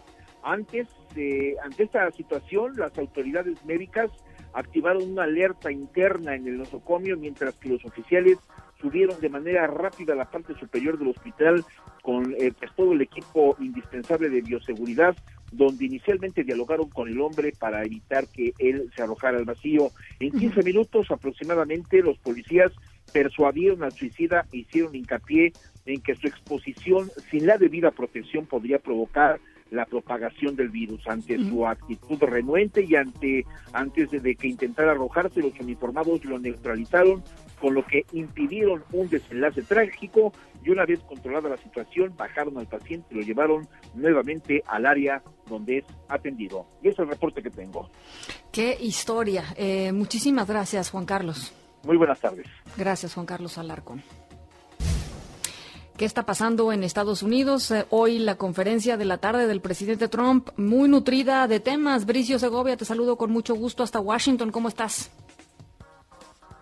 Hola Ana Francisca, muy buenas tardes. Bueno, pues acabamos de tener constancia a través del presidente que ya firmó esa orden ejecutiva que restringe la inmigración a Estados Unidos según el mandatario, para evitar que los pues, ciudadanos estadounidenses tengan competencia extranjera a la hora de buscar trabajo después de que la pandemia haya elevado notablemente el índice de desempleo en el país.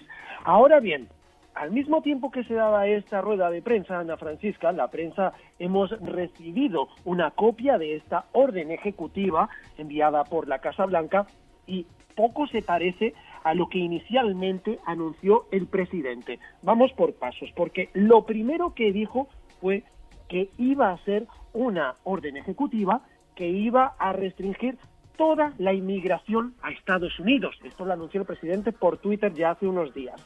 Después, esto se redujo a va a ser una orden ejecutiva que solamente va a afectar a aquellos que están buscando conseguir la residencia permanente en Estados Unidos, es decir, lo que también se conoce como Green Card.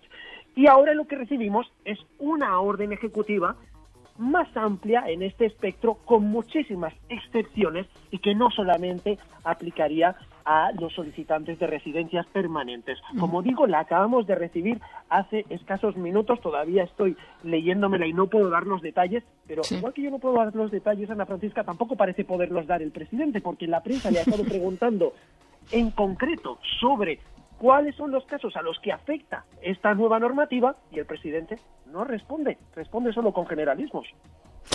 Bueno, y también escuché por ahí que eh, el doctor eh, eh, Fauci, ¿no? El, la, pues la mano derecha del presidente Trump en esta en esta crisis dijo que pues había que pensar que el COVID-19 iba a estar más o menos por ahí presente en Estados Unidos, incluso por ahí del otoño también, ¿no? Como como diciendo esto no acaba en los próximos en las próximas semanas a pesar de la insistencia del presidente Trump de reabrir la la economía y presionar a los gobernadores para que así suceda. Eh, pues interesante también esta, esta visión, la visión técnica, la visión científica de alguien que está pues ahí, ¿no? Sí, pero fíjate lo curioso porque de este tema porque el presidente ha dedicado los primeros 10 minutos de esta rueda de prensa, 10 minutos completos, a eh, refutar un artículo que publicó el diario The Washington Post en el que incluye una entrevista a una de las autoridades de salud principales de este país y que cita precisamente que eh, si hay una segunda ola de eh, COVID-19 en este otoño o este invierno es muy probable que sea mucho más difícil de gestionar que la que tenemos actualmente porque se va a sumar a la epidemia de gripe que viene normalmente también en esa temporada. Viene la influenza, las influencias, ¿no? Exacto, la influencia.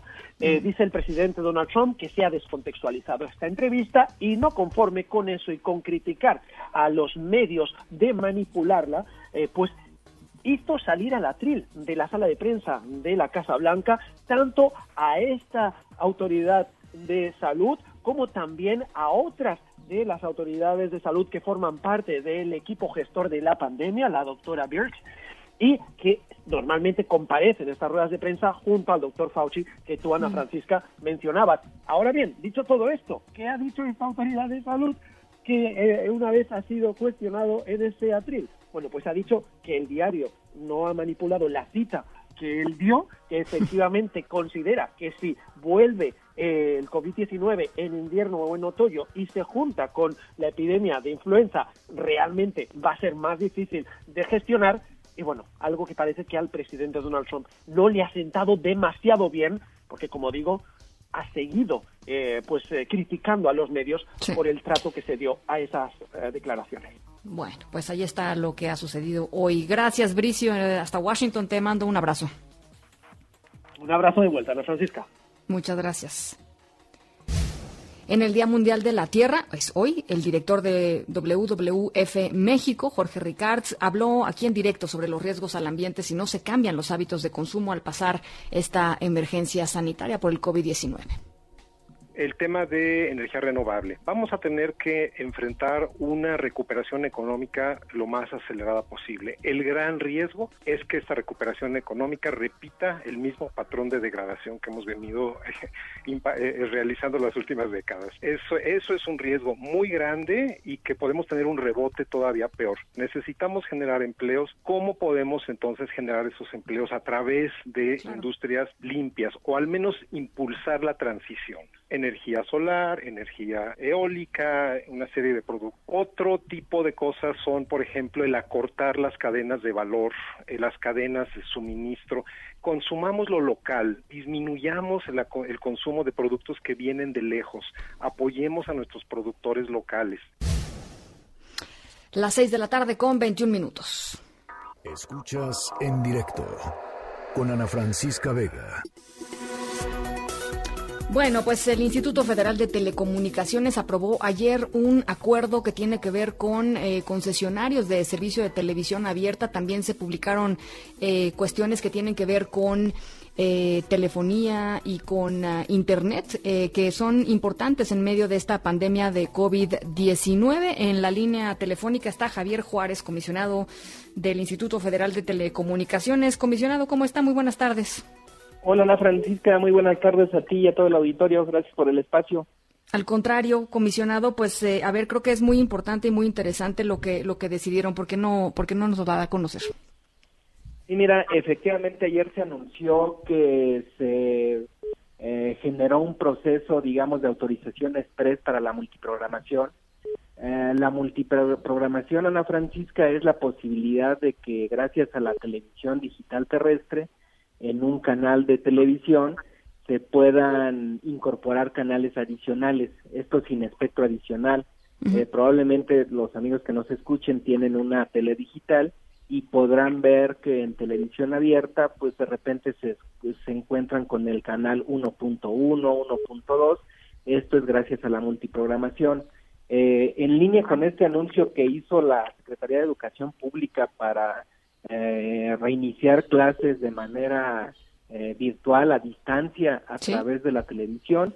Eh, el día de ayer el pleno antier, el pleno generó este acuerdo para permitir de manera electrónica, con un correo electrónico, porque la oficialidad de partes del instituto también está cerrada, a través de un correo electrónico, permitir que para este tipo de contenidos de la Secretaría de Educación Pública se pueda aprovechar este mecanismo de la de la multiprogramación.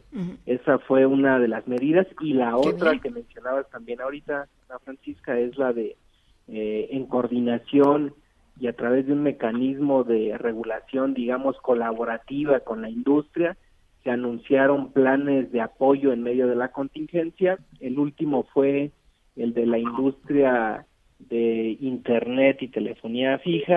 Ellos lo que están ofreciendo a sus usuarios es que por un precio de 100 pesos ya con IVA incluido, durante los meses de mayo y junio podrían seguir, y, y esto para aquellos usuarios que de alguna manera verían mermados sus ingresos y no pueden mantener eh, el plan de datos que actualmente tienen, pues les van a mantener por este precio hasta 2 megabits por segundo, una velocidad este de alguna manera limitada, pero que les permite seguir conectados, este llamadas entrantes, llamadas gratuitas a los números 911 089 y a este número 800 044 800 que es el que definió el gobierno federal para atender eh, cualquier duda o aspecto relacionado con el COVID. Eh, esto va a ser para aquellos usuarios que estén activos y al corriente al 30 de abril y te digo, se puede extender hasta el 30 de junio. Eh, esto se suma, Ana Francisca, a, medidas que ya habían estado anunciando la industria móvil, la industria satelital, televisión por cable de algunas comunidades rurales. Ellos, por ejemplo, anunciaron una cosa que se llama línea de vida y ahí es de plano a usuarios que no puedan pagar les van a mantener también este 2 megabits por segundo, algunos canales de televisión y eso sin ningún costo durante el tiempo que puedan eh, cada una de las empresas este, dar ese, esa facilidad a sus usuarios. Eh, entonces son medidas que de alguna manera permiten que la gente, gracias a, las telecomunicaciones, pueda seguir conectada, Ana Francisca. Sí. Y, esto, eh, digamos, eh, si uno no puede pagar, como, como usted nos está exponiendo, comisionado, simple y sencillamente se acerca con su empresa y dice eso, o hay que comprobar algo, hay una manera, hay un, hay un procedimiento, cada empresa decide, ¿cómo es? No, sí, sería cosa de que cada uno de los usuarios este, se acerque con su empresa y le diga que quiere eh, por el pues quiere migrarse a ese paquete o a ese plan y la industria se lo va a dar. Este no se estableció algún requisito de comprobación de que yo no puedo, etcétera. Es más bien que se acerquen en medio de esta de, esta contingencia con cada uno de sus prestadores de servicios y soliciten el paquete. Okay. Y finalmente, eh, eh, todo esto que nos está contando es, simple y sencillamente hasta que termine la contingencia sanitaria, hasta que el gobierno decrete el fin de la, de la epidemia en México, o cómo. Ah, hay, diferentes plazos en función de cada concesionario, de cada prestador de servicios, Ana Francisca. Al, e, este último de los operadores fijos es durante mayo y junio. Algunos eh, lo han señalado que será durante el tiempo que ahora sí que las finanzas de cada empresa les alcance, ¿no? Algunos dicen que va a ser permanente mientras dure la contingencia, hasta que se decrete que ya no estamos en contingencia, lo estarían ofreciendo. Eh, la industria móvil, por ejemplo, que fue el primer acuerdo que anunciamos, ellos eran 100, eh, 100 minutos de llamadas y 150 mensajes de texto completamente gratuitos que tenían una vigencia de hasta 30 días eh, naturales a partir de que se lo de que lo solicitaran. O sea, esto para los usuarios de prepago, si alguien no puede cargarle eh, saldo a su celular el próximo mes o, o en mayo, en junio, etcétera, pues ahí lo podrían solicitar y le iba iba a tener una duración de 30 días. Pero eh, eh, pues depende de cada concesionario, Ana Francisca. Tenemos nosotros una recopilación de todos estos apoyos en la página del IST. Eh, si quieres, si me permites anunciarla, es www.ift.org.mx. Ahí hay una sección que se llama Frente al coronavirus, las telecomunicaciones están de tu lado, y ahí hay una sección específicamente de todos los apoyos que está ofreciendo la industria, para que cada uno de los usuarios pueda ver lo que le ofrece su proveedor. Pues muy interesante, la verdad. Eh, eh, pues creo que es una información que a muchísima gente le va le va a importar en este tiempo de pues de restricciones económicas en muchos en muchos hogares y, bueno pues ahí está la información directita del uh, Instituto Federal de Telecomunicaciones. Gracias, comisionado. Buena tarde. Al contrario, la Francisca, gracias a ustedes. Muchísimas gracias, Javier Juárez, comisionado del Instituto Federal de Telecomunicaciones. Son las seis con veintiocho. Vamos a la pausa. Regresamos con más. Medidas preventivas ante coronavirus. ¿Qué medidas básicas de precaución debemos tener ante la propagación internacional del coronavirus? La Organización Mundial de la Salud emite las siguientes recomendaciones. Lavar manos regularmente con agua y jabón o con desinfectante a base de alcohol. Permanecer a un metro de distancia de cualquier persona con síntomas como tos y estornudos. Cubrirse la boca y la nariz con el codo o un pañuelo alto cero estornudar. Evitar tocarse los ojos, la nariz y la boca con las manos para evitar transferir el virus de la superficie a sí mismo. Buscar atención médica si existen síntomas de fiebre, tos y dificultad para respirar. Como precaución general, adopte medidas de higiene cuando visite mercados de animales vivos o mercados de productos frescos. Evite el consumo de productos animales crudos o poco cocinados. No usar mascarillas si no es necesario. No es conveniente gastar recursos. Seguir instrucciones de las autoridades sanitarias. Mantenerse informado sobre COVID-19 a través de fuentes fiables de información. No difundir noticias falsas y no contribuir al alarmismo. En un momento continuamos en directo con Ana Francisca Vega. Continúas escuchando en directo con Ana Francisca Vega por MBS Noticias. Bueno, platicábamos al inicio del programa que el presidente López Obrador anunció eh, hoy 11 medidas eh, pues en esta coyuntura sanitaria del COVID-19 en México, el plan para enfrentar eh, esta, esta crisis sanitaria y la caída en los precios del petróleo, una mañanera pues este, híjole, con, con muchos con muchos temas, este este uno de ellos el tema de los periodistas otro y con nuestro próximo invitado vamos a estar platicando de los dos. Carlos Bravo, regidor, profesor del CIDE, te saludo con mucho gusto. ¿Cómo estás? Hola Ana Francisca, ¿cómo estás? Muchas gracias por la, por la invitación.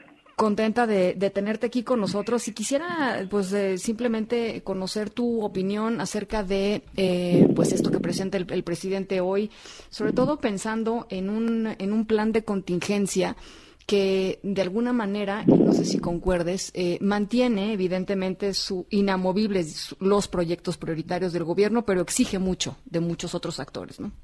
Sí, bueno, mira, o sea, tiene, hay como muchas cosas, ¿no? Eh, una, una de esas eh, que tú mencionas, desde luego, es la cuestión de que, bueno, en de entrada pospone el gasto de gobierno, o elimina gasto de gobierno, ahorita podemos hablar exactamente cómo, pero mantiene algunos, eh, lo que él llama sus proyectos prioritarios, como, bueno, jóvenes construyendo futuro, eh, esta cuestión del apoyo a los pescadores, sembrando vida, los precios de garantía, y bueno, obviamente como sabemos las obras de Dos Bocas, el Tren Maya, eh, Santa Lucía y este bueno la rehabilitación de otras refinerías existentes no eso digamos la señal es muy clara eh, y además creo que es perfectamente congruente con pues con el librito de texto de alguna manera que el presidente sigue que es eh, pues voy derecho y no me quito no y digamos que la realidad cambie no hace que el presidente cambie sus prioridades no en todo el planeta está ocurriendo que bueno el impacto del coronavirus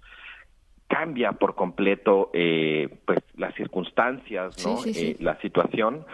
Y bueno, pues el presidente da señales de que entiende que hay que cambiar, pero en esas que son sus prioridades, digamos que redobla eh, su apuesta, ¿no? Que además son prioridades costosas, ¿no, eh, Carlos? Costosísimas. y además, digamos, eh, si hubiera una cuestión, digamos, un análisis costo-beneficio de esas obras, pues este es el momento para cancelarlas, digamos, salvando cara, ¿no? en otro momento hubieras tenido que reconocer que se había equivocado. En este momento puede decir, no, pues el coronavirus nos cambió la jugada, la caída del precio del petróleo nos cambió la jugada y pues ni modo, nos estamos tratando de adaptar. Y creo que nadie le hubiera reclamado eh, en, en, su sano juicio al presidente hacer eso, al contrario, ¿no? Sería una señal pues de capacidad de adaptación, de conciencia de la nueva realidad que, que se está configurando, ¿no? Hay otra de las medidas, por ejemplo, que me llaman mucho la atención es esta de que se cancelan 10 subsecretarías, que no, nos dijo cuáles, eran, pero al mismo tiempo dijo que se garantiza a las personas que trabajan en esas subsecretarías, pues que van a tener, van a conservar sus puestos con el mismo rango y el mismo salario. Entonces, estamos cancelando las 10 subsecretarías. Sí. ¿No? O sea, como esas personas entonces pues qué, qué van a hacer qué estaban haciendo Ahí, exacto podemos ir una por una no pero Eh, hay una consideración que a mí me parece como general respecto a, todo lo que tiene que ver con recortes. Bueno, sí, hay otra que hay que mencionar definitivamente porque realmente constituye, eh, creo, un acto de, profundo eh, maltrato para la burocracia, que es reducir el salario de funcionarios de subdirector para arriba en un 25% y además decir que no va a haber aguinaldos. en eso el presidente está haciendo exactamente lo que le pide a los empresarios que no hagan. Exacto. ¿No? Eh, digo, además del detalle de que es ilegal, ¿no? Porque pues, los aguinaldos son un derecho laboral. Eh, entonces, pues sí, el mensaje realmente es, es, eh, es muy hijo, hasta me cuesta trabajo encontrar la palabra, ¿sabes? Es muy eh, inconsistente, vamos a decir. Ahora, más allá de cada una de las medidas, a mí lo que me, me, sorprende mucho es en términos del funcionamiento del gobierno, la nula consideración en términos de operatividad. El presidente también habla de recortar el gasto eh, operativo en más de 50%. Eh, pues es como a rajatabla, ¿no? Y, hay una pregunta de, oye, ¿y el gobierno puede funcionar si tú le recortas de la noche a la mañana el 50% de, del, del gasto operativo? ¿Cómo? Y bueno, y además, eh, eh, eh, por ahí, por ahí lo, lo leía esta mañana, no nada más la pregunta de si puede funcionar, al revés, ¿no? justamente en tiempos de crisis es cuando el Estado, y es lo que estamos viendo por todo el mundo, el Estado se hace más presente, el Estado se hace más robusto, ¿no? Para poder responder adecuadamente a, a, las necesidades que son crecientes, que son más y que son urgentes, ¿no? No pueden ser, no se pueden aplazar, es un, es un estado de, pues sí, de emergencia sanitaria y, o crisis económica. Entonces, al revés, ¿no? Por supuesto, sí, digamos, ante tanta incertidumbre, pues uno de nuestros mayores instrumentos es justamente el Estado, ¿no? Eh, y lo que nos está recetando el presidente López Obrador, pues es lo contrario, es menos Estado, ¿no? O sea, sí. sí, me parece que al final, además de los altísimos costos eh, que va a tener para, para nuestro país, tanto la crisis sanitaria como la crisis económica, vamos a tener, digamos, una capa agregada de costos que es el costo de lo, lo, absurdas que son las medidas que está tomando el gobierno para supuestamente hacerle frente a esas crisis.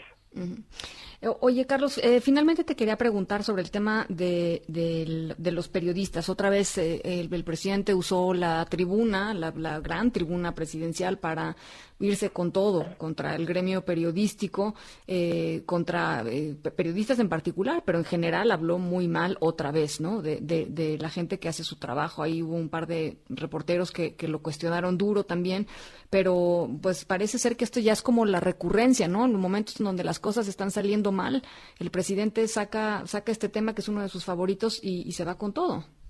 Pues mira, que creo que es, que es ya como una vieja receta también de, su libro de texto, eh, cuando el mensajero trae malas noticias, atacar al mensajero, ¿no? eh, me parece, por ejemplo, que hay un, hay un tema en particular que a mí me brinca mucho ahora en el contexto de la, de la emergencia sanitaria, que son todas las noticias que tenemos pues prácticamente todos los días sobre las protestas de enfermeras, personal médico respecto a la falta de equipos, de apoyo, de entrenamiento, de reacondicionamiento de las este, instalaciones hospitalarias, pues para hacer frente a la epidemia y también para protegerse ellos, ¿no? Eh, a mí sí me parece que ahí hay, ahí hay un, problema tremendo cuando la prensa pues está dando a conocer eso que está pasando, digamos, en, en absoluta fidelidad con su misión más elemental, ¿no? y que el, y el presidente, digamos, reacciona diciendo que no lo apoyan, ¿no? Como si entonces ocultar lo que estuviera pasando a nivel, digamos, de cancha en los hospitales fuera una forma de perjudicar al presidente, ¿no? Es, es una lectura realmente muy eh, megalomaníaca de las noticias, porque en realidad el trabajo de los periodistas no es apoyar al presidente, es dar a conocer lo que está ocurriendo e incluso, de esto se trata mi, mi columna de, reforma mañana, eh, incluso la, la prensa al hacer eso nos presta un servicio a todos y también esto es muy importante entenderlo. También al gobierno, porque de alguna manera esa información que la prensa está dando, pues es un insumo para el proceso de toma de decisiones del propio gobierno. Si no te lo tomas personal, ¿no?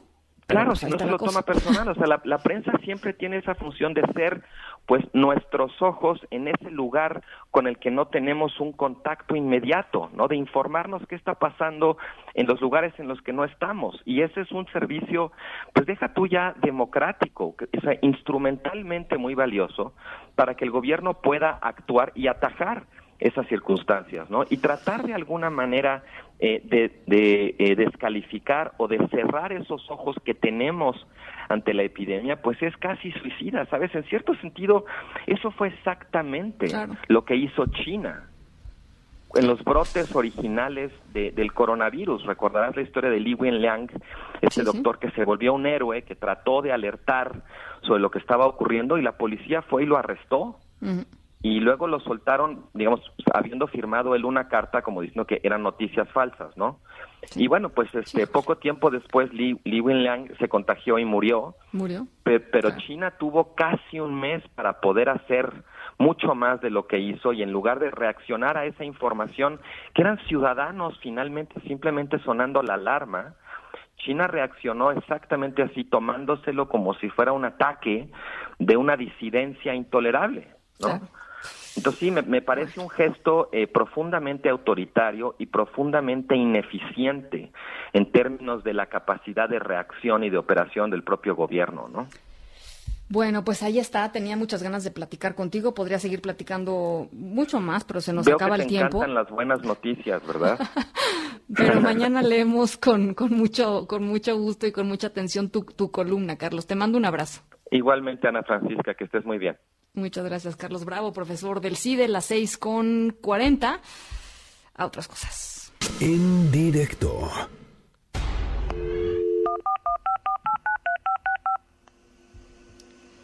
Bueno, muchas cosas han. El sonido como de, como de los 90. eh, muchas cosas han migrado a Internet por el COVID-19, clases, trabajos, conferencias, talleres, todo, ¿no? Bueno, pues ahora en Nueva York se permite hacer algo más de manera virtual. Eh, está buenísimo. Ahorita les platico de qué se trata. Nos vamos a la pausa a las 6 con 41. Regresamos con más.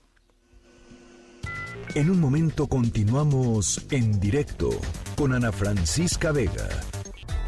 Continúas escuchando en directo con Ana Francisca Vega por MBS Noticias.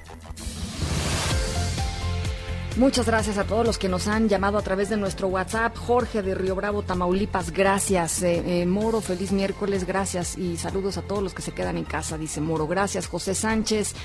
Eh, muchísimas gracias por tus comentarios. Suria Palacios, las medidas anunciadas esta mañana por el presidente López Obrador en la que elimina subsecretaría son inconstitucionales. El presidente no tiene facultades para hacer eso.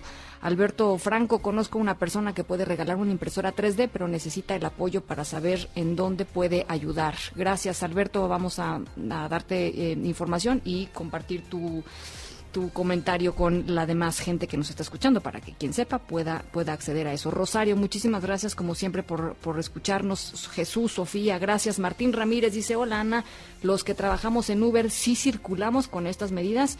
Y no, la respuesta es no, Martín. Eh, eh, toda la gente que trabaja en, en Uber y en otros sistemas eh, sim- similares también entran en la medida, es decir, no circularías eh, un día a la semana independientemente de tu placa, independientemente de tu holograma. Ate con queso con Irma Uribe. Irma Uribe, ¿cómo estás? Muy bien, ¿cómo estás tú? Bien, contenta de tenerte por acá. Cuéntanos. Muchas gracias. Oye, pues pensando en que seguimos en cuarentena y que esperemos que estén todos en casa, em, se, se me ocurría recomendarles em, algún libro que tuviera que ver con experimentos caseros y ciencia en casa, que siempre es muy divertida. Em, Así que les traigo algunas recomendaciones, tanto de libros como de uso de tecnología que pueden, que pueden hacer para aprender sobre ciencia en la casa y divertirse muchísimo. Venga, échale.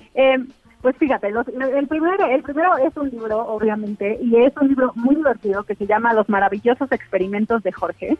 Es un Ah. libro que escribió Roald Dahl, que es uno de mis autores favoritos, como algunos ya sabrán, que es el autor de Matilda y de muchos otros libros. Em, y está ilustrado por Quentin Blake, que es como su dupla, que tiene unas ilustraciones padrísimas.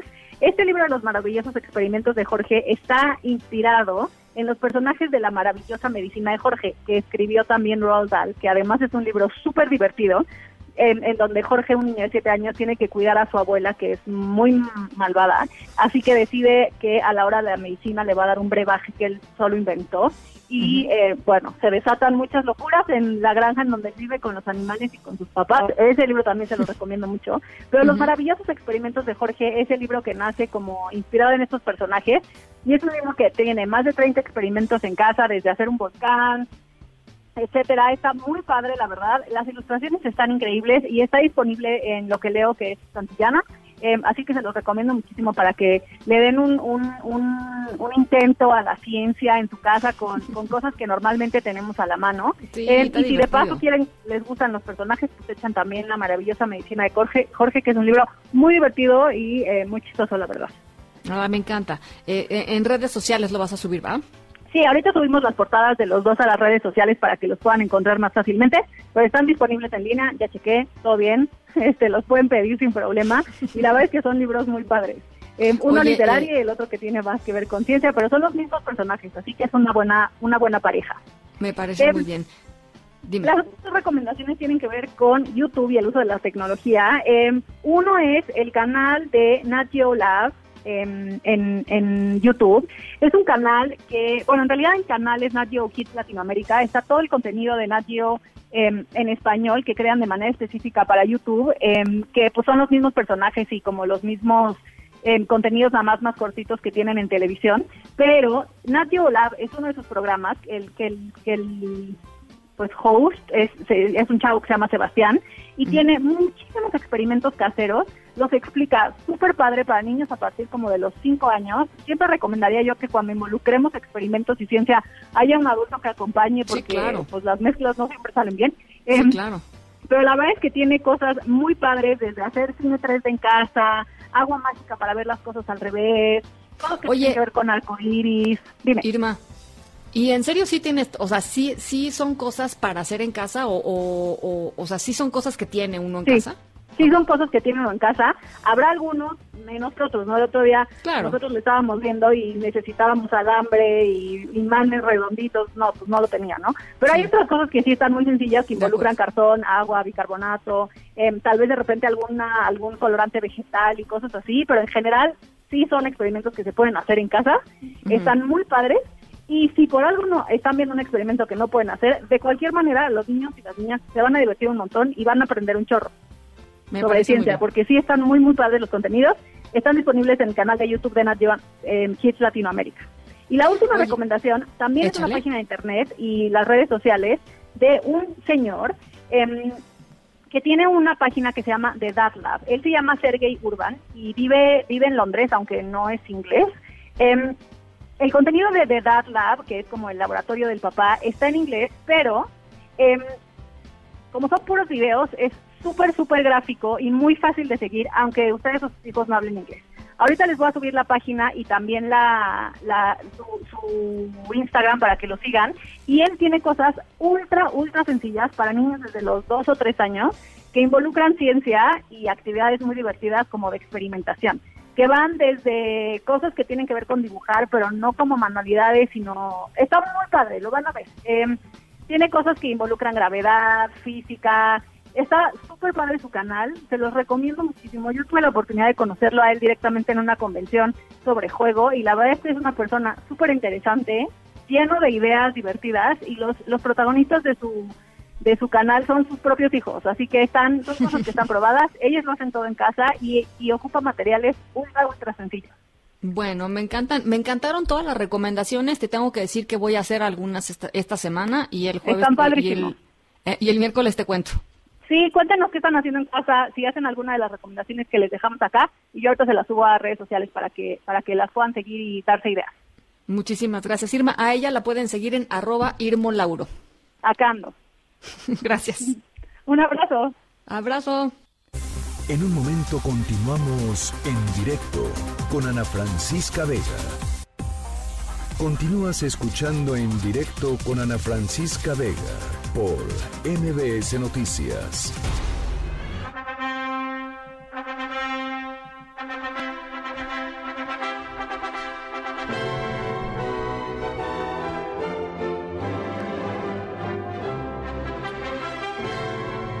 Bueno, pues ahí está. El gobernador de Nueva York, Andrew Cuomo, firmó una orden que permite ya realizar bodas a través de la plataforma Zoom o de otras plataformas de videoconferencias en el estado de Nueva York, así es que de manera virtual ya pueden eh, casarse los em, pues las personas en, Nueva York.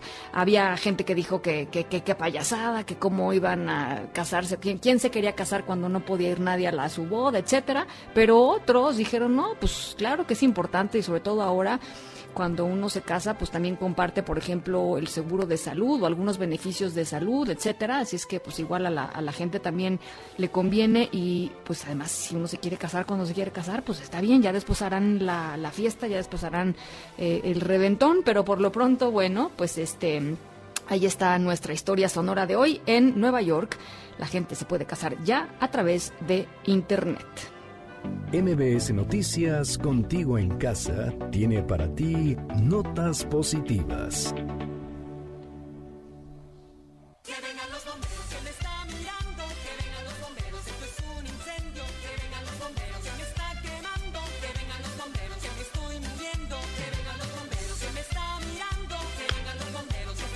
Karime López, ¿cómo estás? Buenas tardes. Ana, buenas tardes. ¿Qué onda? ¿Qué nos traes?